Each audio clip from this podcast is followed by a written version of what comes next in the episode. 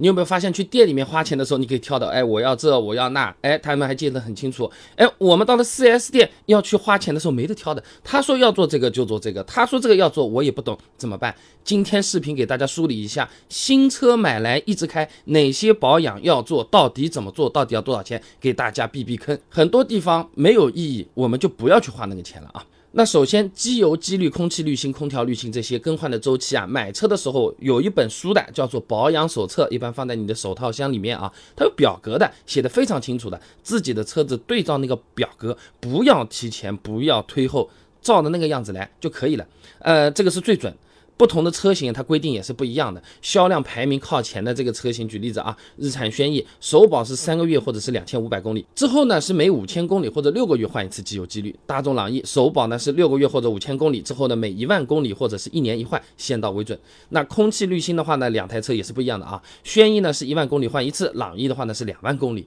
那如果担心车子出问题的时候，4S 店耍赖，哎，你你你都没没弄好或者怎么样，那么在质保期内手册里面提到的项目呢，建议还是在。4S 店里做啊，呃，这个比较省心啊。那保养的那个周期呢，也尽量按照手册上面来比较好，避免的扯皮。那你比如说机油，就是我们常说的做保养，你稍微超个几百公里呢，一般也没什么事。但你如果说今天也没事，后天也没事，一不小心变成明年也没事了，那你一直拖着不去换，还真的是会对发动机造成损伤的啊。施奇哲等人在期刊《汽车使用技术》上面发了一篇论文，《汽车发动机润滑油劣化实验分析》里面啊，他呢是用实车对这个机油进行。的老化实验发现，这个矿物油和半合成机油啊，寿命都和指定的换油周期呢差不多，分别呢是在六千和八千公里左右啊，各项指标呢也是出现了快速下降，发动机出现了磨损。那么全合成机油呢，到了九千公里，发动机也没有出现大量的碎屑，各项指标呢也都在正常范围内啊。所以说，如果用的是矿物油或者半合成机油的话，需要更加注意，尽量在规定的时间和公里数来换，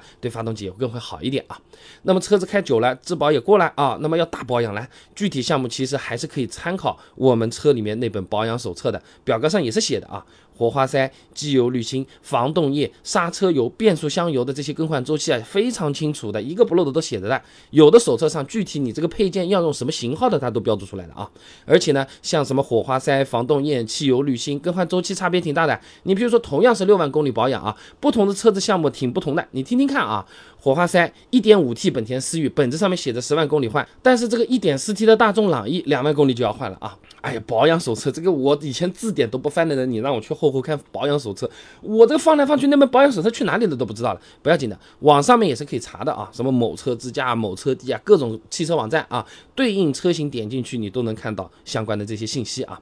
那么前面讲的都是有明确的这个更换周期的部件了，那么按照手册来，基本上不会被坑啊。千万不要去相信人家说，哎，你早点对车子好，你照着做已经是对车子最好了啊。哎，但是有些部件这个东西就难说了，你比如轮胎，哎，每个人开车习惯不一样的，换的时间就要按照实际的情况来了。就好像同一款鞋子，你不同的人穿，哎，你走路风格不一样吧，你体重不一样吧，你走的路不一样吧，有的人穿了两年好好的，有的人三个月这个底就要出问题，哎，差别挺大啊。那轮胎看起来还算方便的了，那花纹沟槽里面它都是有个叫做磨损标识的东西的，哎，它这个凸起的一块东西和地面差不多齐平了，你就要换啊。那像是什么刹车片啊、刹车盘啊，我们平时都不太看得到。这师傅手机开了个电筒下去去去看，我们也不知道他看的是哪个方向，我们不会判断，就很容易被忽悠嘛。那其实刹车片、刹车盘它也是有明显的磨损指示的啊。很多刹车片中间啊它是有条缝隙的，快磨平了就代表该换了。有的刹车片很有意思的啊，磨到最后面啊，你这个刹车踩下去的时候能听到金属铁片的摩擦声的，哎，这就是用来提醒我们要换刹车片了。那滋。嗯你听到这种声音，你总想去修车吧，对吧？啊，那师傅跟我们说的说，哎，你这个差不多要换了，你要赶紧问他一句话，还能开多久？这个说不上来的都是胡扯啊，哪怕说个大概也行。你完全不知道，那你不就是今天想赚我一个换配件的钱吗？啊，那还有一些部件了，你比如说什么，呃，变速箱油、冷却液，有的车型呢，他说是。哎，我直接就是免维护的啊，这个不好全信的啊。冷却液少了要补加比较好理解，变速箱油的事情是比较复杂的。举个例子啊，二零二一款现代 X 三五车主手册上面就写的啊，这自动变速箱油不检查无需保养，他自己这么说的啊。哎，但去保养的时候，师傅跟我们讲，变速箱油你最好还是要换一换的。这还真的不一定是师傅坑我们啊。呃，这款现代 X 三五啊，我们直接在官方的售后服务中心，我们问他们的客服的啊，回答是这样的，建议。六万公里更换。哎，你看和那个保养手册上说的是不一样的啊。那以前的视频里面，其实我们也是问过一次的，和今年的回答也是一样啊。看样子它不是表达失误或者政策在变化啊。那车主手册里面，它表格上可写的是无需保养。哎，但其实你你看小字，他还是备注了。哎，在恶劣行车状况下，最好也是十万公里检查一下啊。所以就算是免维护的变速箱，建议也是六到十万公里的时候做做检查，油太脏了还是换换掉。这个就相当于我们一个人出生了，我们的牙齿是终身免维护的牙齿，但其实你有什么蛀牙或者怎么样提前出问题的时候，还不是要去牙医那边去看嘛，是吧？无非大多数人这个牙齿可以用很久，所以他说免维护了。啊，那么刚才说的都是正常要做的了啊，我们自己是可以判断要还是不要，以及去哪里多少钱。那有没有完全没有必要做的这些项目呢？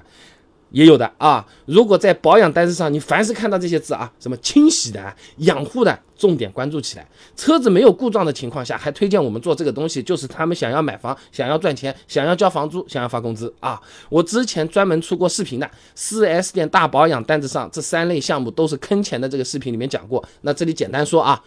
涡轮清洗。动力升级养护、轮胎保养养护、轮胎延寿行动啊，这种听起来越听得越厉害，越是没有必要的。真的保养项目都是很朴素的。感兴趣的朋友，哎，你可以点进我的主页，你搜一下那期视频，我这里不多讲了啊。那这里我们小结一下，大部分的保养项目，我们就按照保养手册，不多也不少，不提前也不拖后就可以了。手册不见掉不要紧的，汽车 APP 网站什么的保养信息周期写的非常清楚，照着它来啊。需要定期检查的或者写的免维护的，你留个心眼，是要看实际情况再来决定做不做的。不要看手册上写的免维护，师傅很真诚的看着我们说，哎，你这个要做了，你就觉得他是个骗子，不一定的啊。那如果是手册没写的项目，只要车子没有异常，你也不用去管它的啊。